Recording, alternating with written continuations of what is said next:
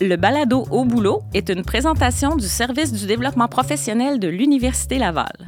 On se met au boulot pour briser les mythes et répondre aux questions et aux préoccupations que nous avons tous en lien avec le marché du travail. Bref, on est là pour jaser de la vie professionnelle en toute simplicité et sans se stresser.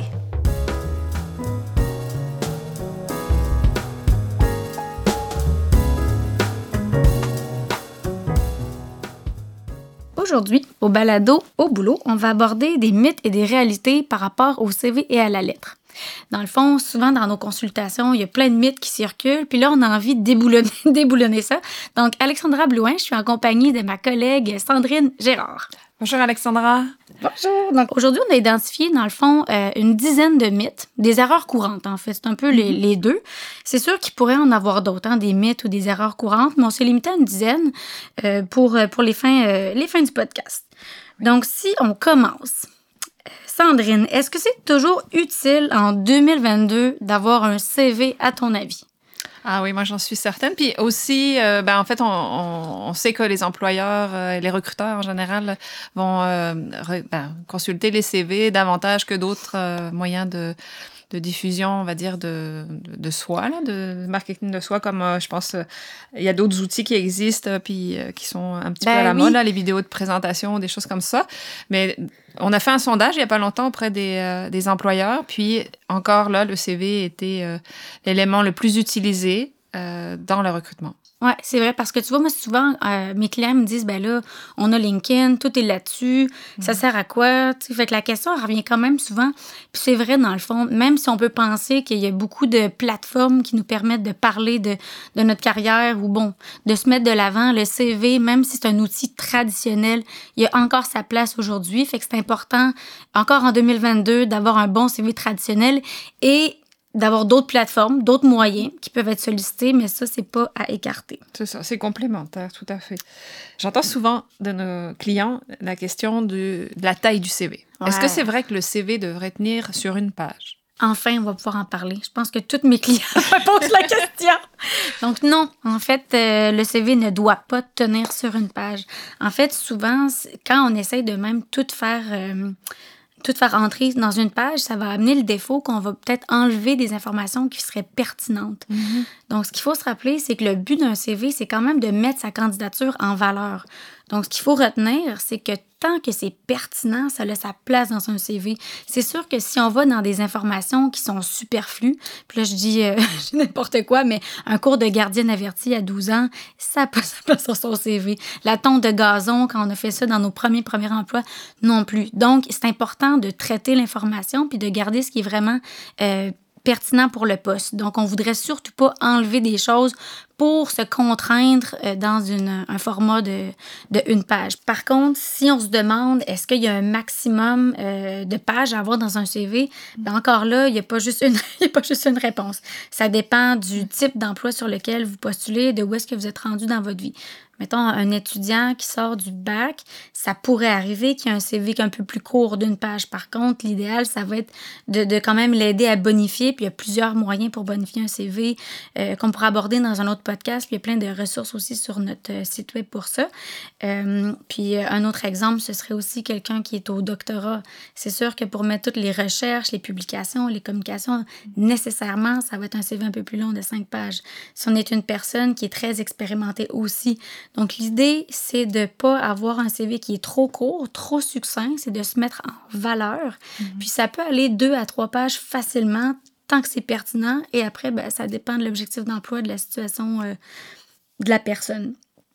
D'ailleurs, euh, pour tous les étudiants qui sont, ben, pour tous les étudiants et les diplômés euh, de l'Université Laval, vous pouvez venir voir votre conseiller pour vous aider à mettre un peu de clarté dans qu'est-ce qui va dans son CV ou pas, puis avoir des, conseils vraiment adaptés à votre situation.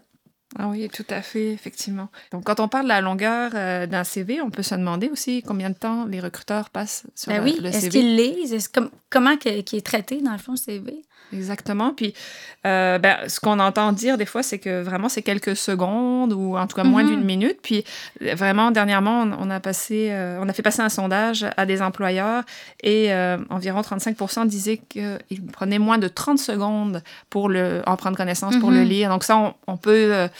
Euh, euh, estimer que c'est pour la première phase de la, du processus de sélection, là, puisque euh, ils vont faire un premier tri, généralement, là, surtout s'ils reçoivent beaucoup de candidatures. Donc, c'est sûr qu'il faut mettre des nuances aussi. Là, ça dépend du nombre de candidatures reçues. Euh, dans certains domaines, il peut y avoir rareté de main-d'œuvre où il y a beaucoup moins de CV, donc euh, on va prendre plus, de, temps. Oui, c'est ça. on peut imaginer. Mais on, on sait qu'ils lisent pas nécessairement le CV dans le détail, qu'ils vont plutôt euh, le, le, parcourir et rechercher mm-hmm. la, davantage des mots-clés, les mots-clés qui correspondent au profil euh, du candidat qui recherche. Là. Donc, je sais pas moi, ça peut être bilingue, ça peut être euh, le, le, nom du diplôme. Des types de postes particuliers, d'expérience, ouais. Oui, tout à fait. Ou, le, ou les verbes aussi, hein, par rapport à, mettons, coordination ou des choses comme ça.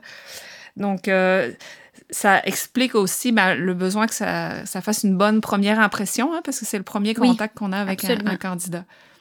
Donc, euh, je ne sais pas justement par rapport à ça euh, si euh, c'est important de, mentionner justement le, temps qu'on va mettre aussi à bien préparer la présentation de son CV hein, pour qu'on retrouve facilement les éléments d'information. Oui, Exact. Ben oui, oui, en fait, c'est un super bon point, Sandrine. Quand, quand on postule sur un, sur un emploi, c'est sûr qu'il faut analyser le poste puis essayer qu'il y ait de plus de cohérence et d'adéquation entre le CV et le poste. C'est aussi un, élément qu'on pourra discuter plus en mm-hmm. profondeur, comment travailler son CV, mais c'est sûr que c'est important de le travailler pour que, pour que l'employeur puisse avoir des points de repère dans le CV, puis qu'il fasse plus rapidement des liens, puis qu'il pique la curiosité pour convoquer le, le candidat euh, en entrevue.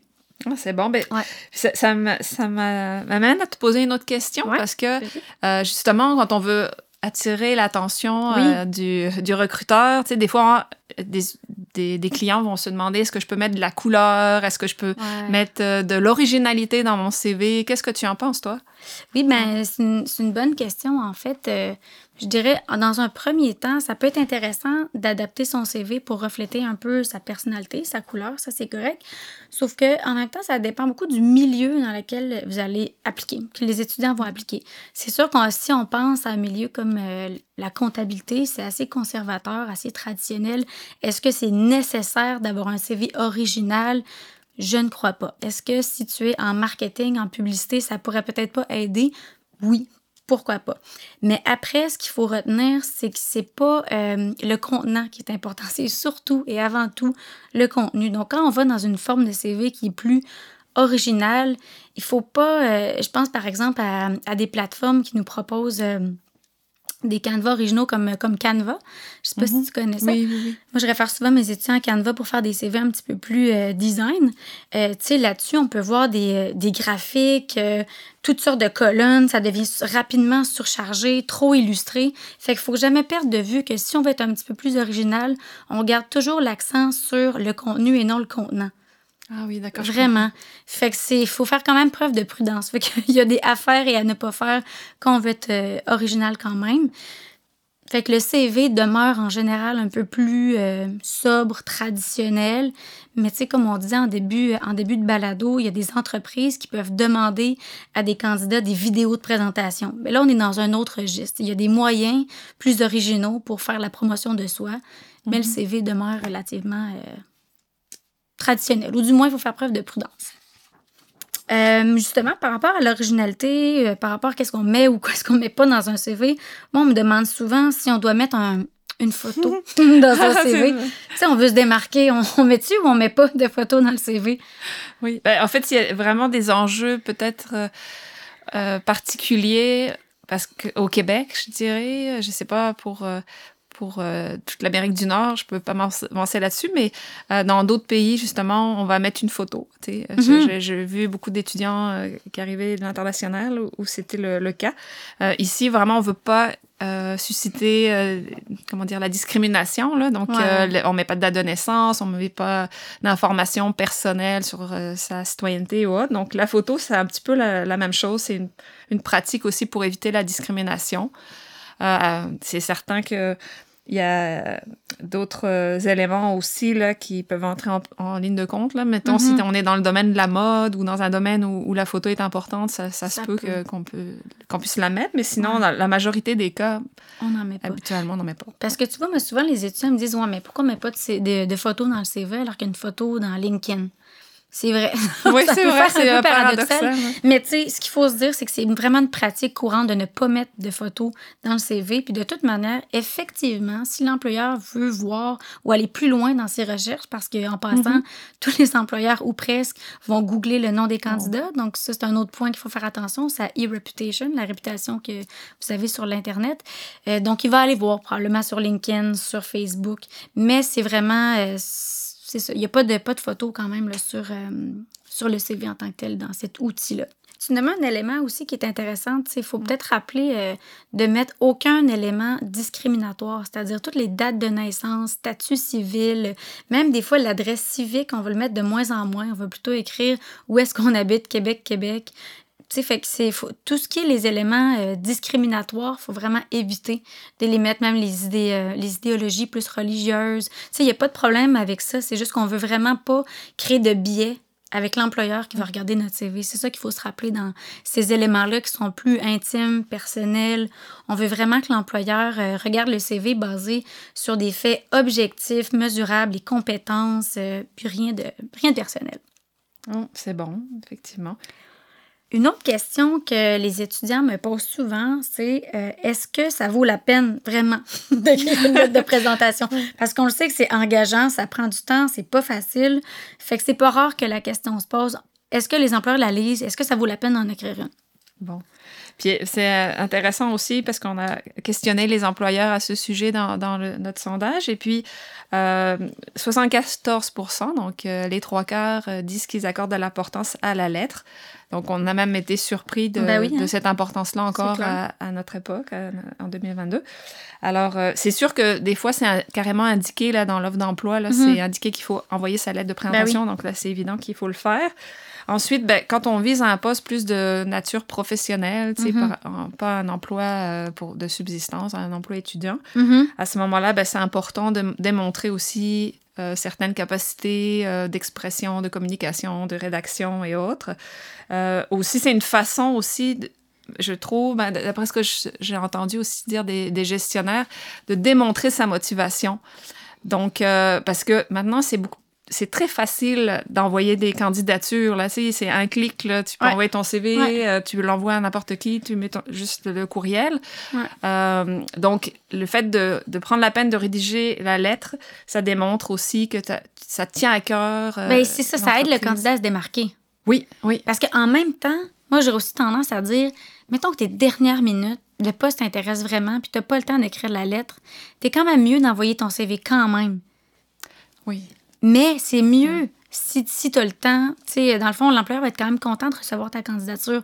Mais c'est sûr que si tu es très mobilisé par le poste et tu veux te démarquer, puis en plus, c'est exigé, ben là, ça peut mal paraître de pas, de pas en mettre. Oui, comparativement à quelqu'un qui, a- qui, a- qui en aura fait une, qui aura pris Exact. la peine, qui aura mis Ouais. l'effort.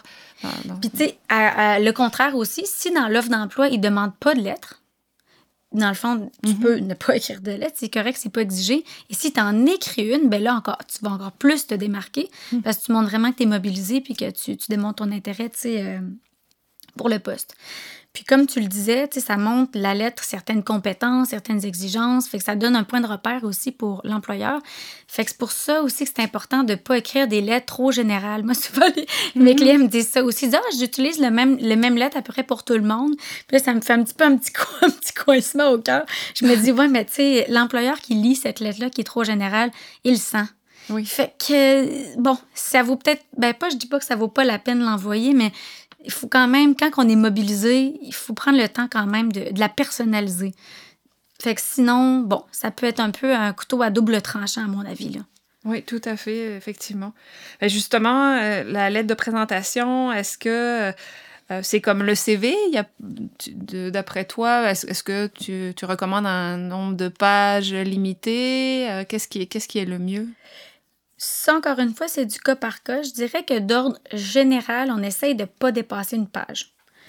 Par contre, euh, des fois, ils les employeurs vont mettre, euh, vont demander une lettre de deux pages ou pour une lettre d'admission, pour un programme, ça peut être plus long. Mais en général, tu sais, il faut vraiment aller sur l'essentiel. On se limite à une page. Le but, c'est de piquer la curiosité de l'employeur. On peut pas tout dire dans une lettre. Quelque chose que j'entends souvent aussi, euh, Sandrine, c'est est-ce qu'on met dans son CV les objectifs d'emploi? Tu sais, le fameux objectif Ah, oui. à la recherche d'un emploi stimulant. T'en penserais quoi? Ben, je, je- je l'ai vu beaucoup, là, euh, l'utiliser euh, Ouais. dans plus les, les provinces anglophones, on va dire. Ah.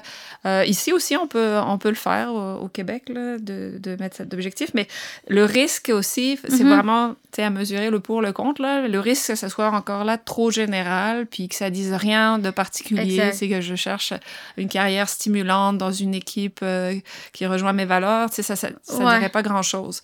Fait que... Ou encore obtenir un emploi. Objectif. Oui, Comme, ça, va, Oui, ça va un petit peu de soi, là, si tu postules, oui, oui, c'est clair. Ouais. Fait que, ben, c'est pour ça, euh, c'est un peu comme à se mettre une étiquette aussi. hein. Oui. Euh, des fois, c'est mieux d'attendre à l'entrevue. Ouais. euh, Ouais. Et surtout, ben, normalement, si on, on postule, si on fait des candidatures spontanées, je trouve ça peut-être plus pertinent parce que on va indiquer, ou soit dans sa lettre Ouais. euh, ou dans son CV, un petit peu plus ce qu'on recherche. Mais ça peut, être, ça peut aussi transparaître à travers le profil qu'on fait, qui est une ça, sorte de résumé. Euh, à ce moment-là, on n'a pas à rédiger une, euh, lettre, une, une phrase, je veux dire Mhm. mais plus à mettre des points de forme. Donc, ça, le fait de se mettre une étiquette, euh, par exemple, je sais pas moi, si ça. je cherche un, un poste euh, en, en- en informatique, mettons en ingénierie ou autre, euh, ben, ça, ça peut s'appeler chargé de projet, ça peut s'appeler, je sais pas Ouais. moi, il peut y avoir plein de termes différents. Donc, Ouais. si on, on nomme des choses trop spécifiques, on risque de, de se nuire un petit peu, là. De- Oui, oui, L'employeur va dire. OK, ben, c'est pas vraiment ça que, que je Je le recherche comme convoquerai pas, c'est pas ça Ouais. que j'ai à y offrir. Exact. Fait que dans le fond, ça peut être pertinent, puis des fois, dans le fond, ça peut être plus prudent de pas en mettre. Ça dépend. Mais si vous avez un objectif vraiment, vraiment clair, puis vous voulez pas déroger de ça, ben OK. Mais c'est sûr que même dans une candidature spontanée, moi aussi, je serais un peu plus grande- de prudente parce que si on plein de choses à offrir puis que c'est pas ce que vous avez nommé dans votre lettre, ben ça serait un peu dommage qu'ils vous contactent pas parce qu'ils pensent que vous serez peut-être pas intéressé par les autres opportunités. Mhm. Donc, euh, c'est du cas par cas, encore une fois, mais, mais, mais dans le CV, en tout cas, normalement, on, on le met un petit peu moins. C'est ce qu'on retient. Une autre chose qui, euh, Ah, qui revient souvent, c'est est-ce qu'on met les loisirs, les intérêts, que c'est quelque chose qui intéresse ou pas l'employeur? Oui, c'est intéressant parce que ça, ça amène le côté justement, est-ce que je me dévoile un petit peu aussi euh, personnellement euh, Ouais. dans mon CV? Parce Mhm. que c'est- ben, c'est certain que si nos loisirs sont très communs, on va dire, là, je sais pas, moi je fais de la marche, de la lecture ou, euh, ou j'écoute de la musique, ben, ça donne pas une valeur ajoutée, donc je pense Non, pas pas que c'est vraiment euh, pertinent de le mettre. Mais parfois, ben, souvent, ben, tu sais, le but de du CV puis de la lettre, c'est de pouvoir aller en entrevue. Ben, Mhm. Si tu mets que tu fais de la plongée sous-marine, par exemple, ben, je me rappelle euh, particulièrement un recruteur là, Ah qui ouais? avait commencé l'entrevue à, à discuter de ça, parce qu'à Québec, c'est moins fréquent. Mhm, C'est vrai. Fait que, avec, avec la personne, ah, tu fais de la plongée sous-marine, moi aussi, c'est où est-ce que tu en fais? Donc, ça peut aussi euh, amener, euh, je sais pas moi, un contact un peu différent euh, d'emblée de, avec le recruteur, finalement. Oui, oui, tu as raison. En fait, dans le fond, ça peut être pertinent de mettre des, des loisirs, mais ça dépend de, de la fréquence puis de ce que ça dit sur toi dans le temps. Oui. Par exemple, si tu as fait euh, du macramé trois fois pendant la pandémie, c'est peut-être pas utile de le mettre dans son CV, mais si tu fais euh, de- des marathons puis de la course à pied, même si c'est de nature récréative, ben là, ça parle de, de la discipline, de ton mode de vie, donc ça peut devenir intéressant. Fait que souvent, dans les loisirs, intérêts, ben, on peut mettre des sports même de, de niveau compétitif. Euh, si on a voyagé, par exemple, ça parle de soi, ça parle de, de la débrouillardise, du désir d'aller euh, voir ailleurs, de l'intérêt pour le multiculturel. Fait qu'on essaye toujours de voir quelle valeur ajoutée ça peut apporter, puis est-ce que ça parle d'un élément stable dans ma personnalité depuis longtemps ou ça a été quelque chose de très ponctuel qui n'est pas vraiment nécessaire? Donc, il ne faut pas dans cette section-là mettre des choses pour mettre des choses. Il faut quand même les réfléchir un petit peu. Donc, encore là, c'est du cas par cas. S'il n'y a rien à mettre là, on n'en met pas. C'est pas grave. Ouais, on mais- met juste pas cette section-là. J'ajouterais même que, que, que c'est le fun aussi qu'il y ait un peu de diversité. Euh, tu sais que, par exemple, tu parlais d'activités où on démontre de la, comp- la compétition, l'esprit Ouais, de compétition. Euh, si on, c'est juste ça qui transparaît dans nos loisirs, ben, on peut se questionner un petit peu sur la personne. Va-t-elle être en mesure de bien travailler en équipe ou autre? Donc, euh, si on peut mettre un petit peu mm. euh, des, des, des, loisirs ou des champs d'intérêt qui sont diversifiés, ça peut être aussi un avantage, là, qu'on est capable de... Par exemple, c'est juste des loisirs où on est seul, on est mm-hmm. euh, dans des activités, ben, comme je disais tantôt, la marche, la lecture, c'est pas mal ça, là. Mm-hmm. mais là, si on peut mettre du sport, mettons des arts ou quelque chose d'un petit peu plus diversifié où on peut mm-hmm. faire apparaître, en fait, un autre aspect de nous qui n'apparaît peut-être pas dans les expériences de travail, par exemple, dans les descriptions de tâches ou autres. Mm-hmm. Ah, c'est intéressant ce que tu dis, euh, Sandrine, par rapport aux loisirs, l'importance d'avoir des loisirs diversifiés. C'est-à-dire que tantôt, quand je parlais de l'aspect compétition, moi, visiblement, je le voyais vraiment d'un côté positif. La, la persévérance, euh, la discipline, euh, le dépassement de soi. Puis dans, dans, des contextes de sport euh, individuel, c'est vrai par contre qu'on pourrait voir l'aspect compétitif comme plus négatif. Puis en même temps, dans des sports d'équipe, l'aspect compétitif, ben, ça montre que tu es un team player aussi. Mm-hmm. Fait que c'est vrai que dans le fond, ce qu'il faut retenir, c'est que chaque, chaque élément euh, qu'on met dans les loisirs, il peut avoir un revers autant positif que négatif, dépendamment de comment la personne peut interpréter euh, ce que tu as mis dans, dans cette, dans cette section-là. Oui, je comprends bien qu'en fait, faut être conscient qu'on va créer un, biais en partant, puis que ça. ça. va influencer la perception, puis c'est vraiment quelque chose de subjectif, là, la façon dont le recruteur va, va lui l'interpréter. Donc, euh, autant tantôt, on parlait des éléments discriminatoires aussi, mhm. qui sont aussi une façon de, de se dévoiler personnellement, qu'il faut vraiment éviter de mettre, comme la date de naissance, l'âge, la citoyenneté, tout ça. Du côté des loisirs ou des intérêts, ce que j'en comprends, euh, c'est plus que c'est une partie, enfin une section facultative dans le CV. Donc, euh, qu'on peut effectivement créer un biais, mais en même temps, ça va nous donner, ça va donner l'occasion aux recruteurs de nous connaître un petit peu plus. Euh, et en même temps, il faut assumer cet aspect-là. -là, C'est vraiment ça. En fait, il faut, faut s'assumer. Parce qu'il faut se dire aussi qu'un employeur qui te discriminerait en fonction d'un élément que tu as mis dans ton CV qui est vraiment important pour toi, ben c'est peut-être pas l'employeur que tu veux choisir ou avec lequel tu vas le plus t'épanouir. Fait qu'il des fois, la vie, la vie peut bien faire les choses à, ce niveau-là. Donc, c'est ce qui conclut euh, le balado pour aujourd'hui. Donc, on a parlé quand même de beaucoup d'éléments, autant des mythes, euh, des questions fréquentes, des erreurs.